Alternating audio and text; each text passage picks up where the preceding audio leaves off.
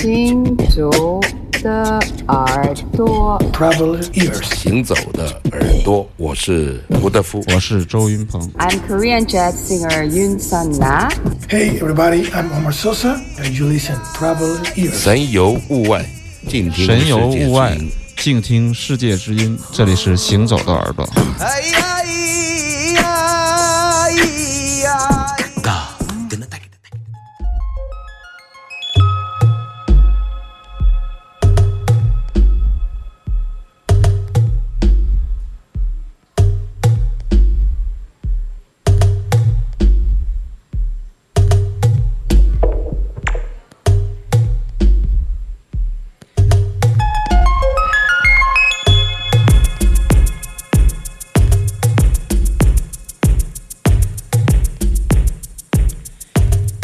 月，我突然变小，像丢了东西。孩子们在广场上跑去跑来，风乍起，花乱动。在三月里，我点一支烟，不再用火柴，不吃饭，也不知道饿。所有的恋爱都想着不待在家里。三月，三月，在三月，坐汽车去远处，坐火车去大城市，坐飞机上天。从天上，我看见一个老人在地下又喊又叫，一个孕妇躺在旁边，他们被太阳照着，完全没有语言。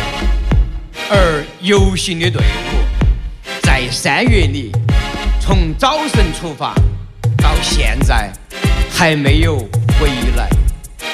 三月，我约了几个朋友去喝酒，那是晚上，他们说：“好吧，好吧，好吧。”真正的三月，在乡村农民正忙，几只鸟站在田边树，站在田边的树枝上。三月过了是清明，接着是星期天，接着是涨水，一颗子弹闪烁在空中。三月，我说过一句话，我说天亮吧，天就亮了。海和海之间，陆地会变小。三月里，一栋楼房在闪电中消失，一条河将飘满金色的鳞片。在美国之西，将出现无数会说话的美人鱼。是吧？三月，三月，三月，汽车停在楼下，车灯关掉，阳台上的少女跳得那样的近。三月，应待在家中，因我们不要轻易出门。三月，也也许很危险。我走在街上，看捡到一片玻璃，那玻璃到了晚上就无限的长大，大得来我的房子都装不下了。善于。成都的川音是不是很亲切哈？非常亲切啊！这也是口语诗人中间的第一人，杨黎，杨老怪。杨黎嗯，对，嗯杨黎与王凡在上一个月在青岛的方所的一个现场录音，就是张小舟策划的诗和歌的这样的诗与音乐的这样的东西。张小舟会张小舟写的。挺好的啊。诗正从纸上起身，从电脑屏幕走出。诗不在远方，就在此时此地。行动即实验，即冒险。诗正从词语中出走，从音乐中返回。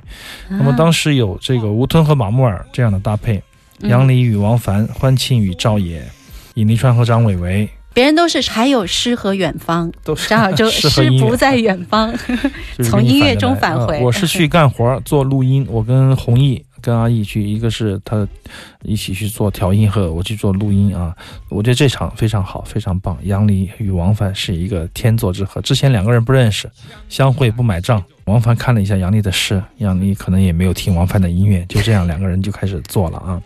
但我觉得这种即兴还是非常好的，当时这种感觉我觉得是很好，而且每个人念诗的人上去以后，他的诗就是他这个人。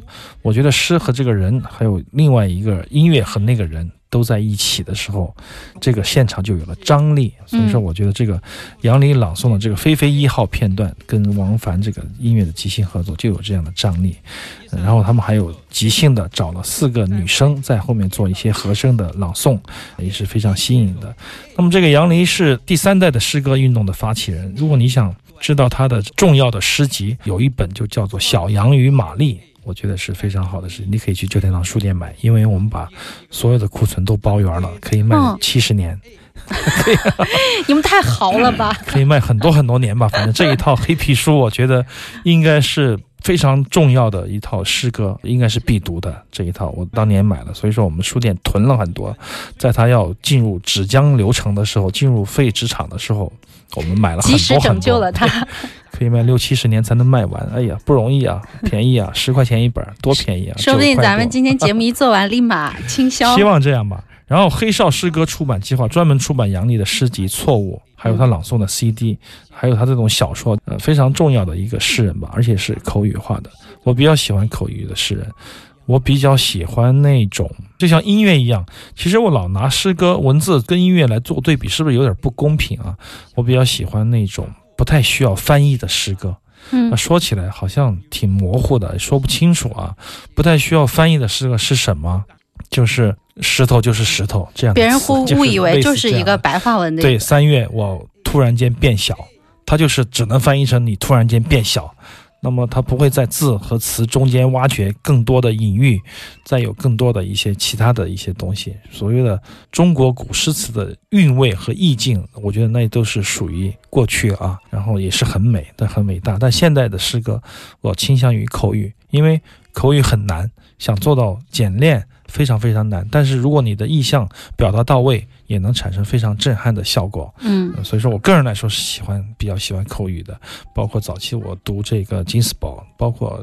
布考斯基，我都会有一种震撼。我觉得这种诗歌不需要翻译，翻译成什么样都无所谓，因为它的意象就在那儿。这种诗要表达的那种场景，嗯，它就通过这个简单的词就可以达到这个效果。所以我会觉得这个跟读不读原文没有什么关系。那么这样的诗歌，我觉得是大的好的诗歌，就像一首音乐，像一首音乐一样。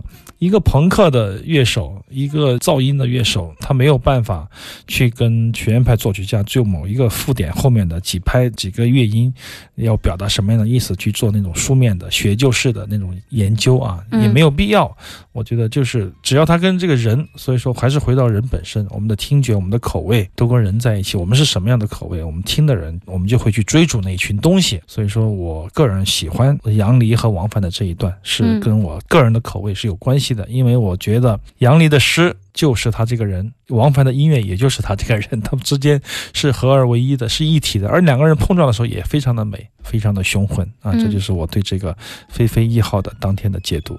不错啊，这次去临时救场还是很有收获的。临时去干活，哎，好在音乐家我都很喜欢，所以说变成了一个朋友的聚会。其实阿飞口里说的他喜欢的这种诗歌的类型，就是所谓的白，并不是真正的白。对，白加黑。Transylvania Express, a vampire song.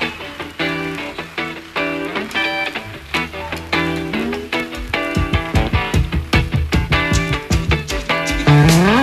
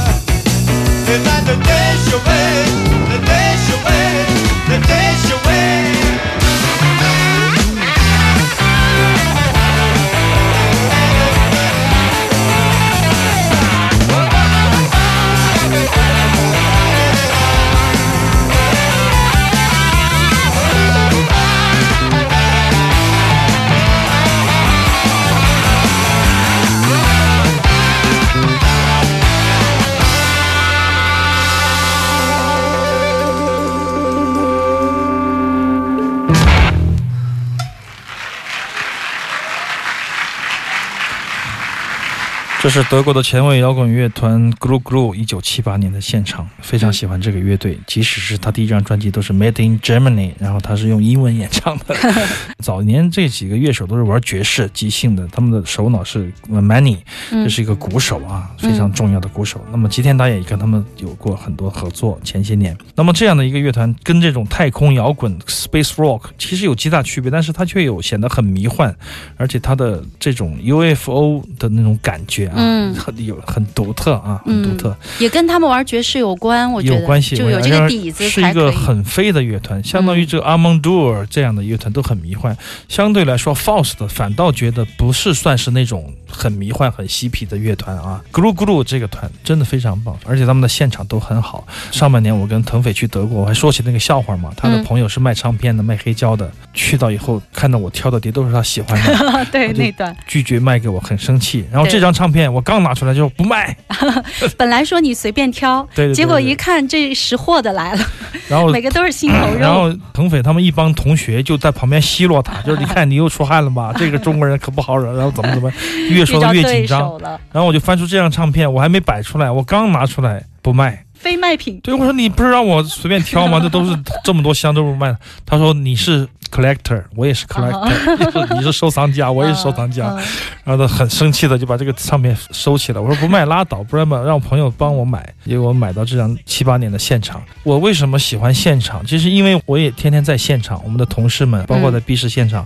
每天面对世界各地的乐队，我特别喜欢收集现场的那种声音，因为我觉得那是真实的，对而且那是有一群人和一个人的劳动的结果幕前幕后，对对对，对，这样的一个结果就生成这样的一个现场嗯唱片。而且是不可复制，不可复制，而且录音棚录的再好，现场你你也可能露怯，是吧？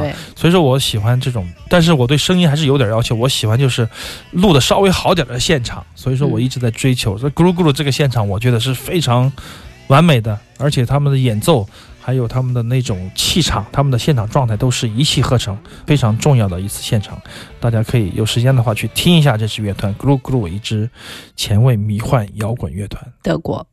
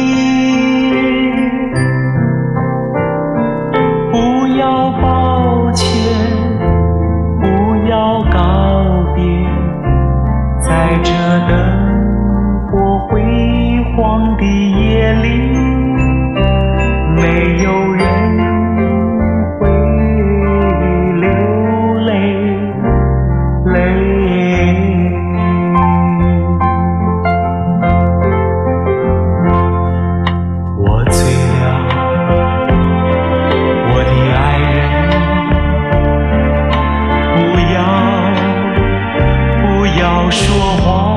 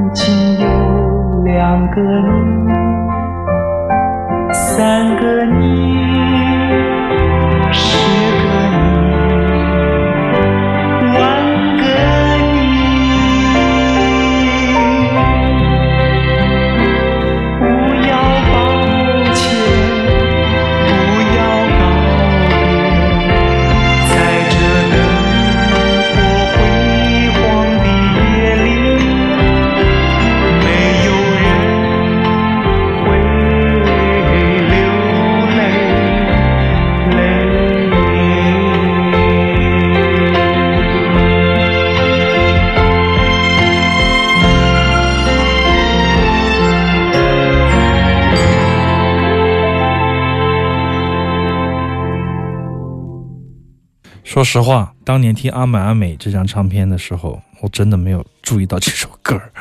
年轻的我还是懵懂无知啊，非常有眼不识泰山，估计问一万个人，可能都是。也不知道这首歌是李泰祥与三毛合作的。但是后来我听了唐小诗的《黄山》，我对这个后期版的《告别》受到非常大的冲击，以至于刘谦应该记得，很多年前我在节目里把它命为这个十大华语情歌啊，嗯我觉得它是非常重要的一首。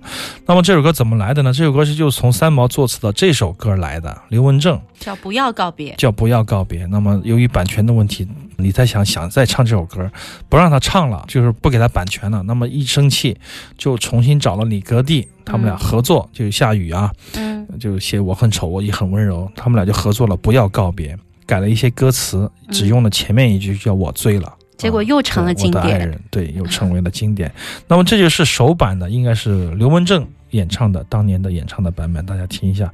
如果你有告别那首歌打底子，先入为主的话，你会觉得这首歌好像不够有壮阔的激情。但是在那个年代，在七三年、七二年能写出这样的曲子和歌词，确实非常的伟大，非常的了不起。告别给我们的感觉，它的艺术性更高一点。那现在听到刘文正的这一首歌，其实他唱的也特别小心和，东洋味儿重一点嘛，可能是 很平淡。对啊跟他其他的那种很张扬的那种差别很大。从歌曲内心来走，尽量靠近内走心心。啊，确实他唱的可能没走心，也没有那种感觉。但毫无疑问，唐小诗和李泰祥的版本当然是那种山崩地裂一般。对，特别是李泰祥的那个尖嗓子一出来的时候，哇，你会觉得这样的男人太值得去爱了啊，有这样的感觉。那么说到这首歌儿，嗯这个要问女人了。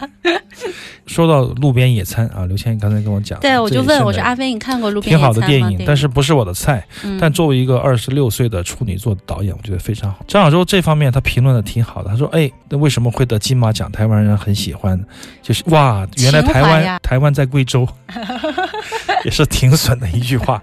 当然，这个导演是一个典型的台湾音乐的爱好者，用了嗯林强的配乐，也用了这首歌。而且里面还用了包美胜的小茉莉，对对对，好多人听到小茉莉以后就泪流满面。但这首磁带是假的，没有出过这张磁带，嗯是 PS 过去，因为当时磁带里面没有告别这首歌。啊、啊所以说导演和团队还是花了很多心思的，还为了把这首歌引入进去，做了很多的工作，非常好。还有几十秒，我们今天节目就结束了那我。们就继续说这个电影怎么着，还是很棒的一个。最后一。首再播出来浪费掉。我感觉那个磁带里面的第一首歌好像就不是告别，但是当时的导演他很喜欢这首歌嘛，嗯作为主打歌。但是那个磁带当年是没有告别的，CD 化以后才有告别加进去的。嗯所以说他就把这个封面做了个 PS，把嗯 CD 上告别的那个字体移到磁带封面上做了一个版本。用心良苦、这就是这首歌的故事。好的，行走的耳朵，我们今天的节目全部的内容就是这样了，感谢您的收听，下周六再见，拜拜。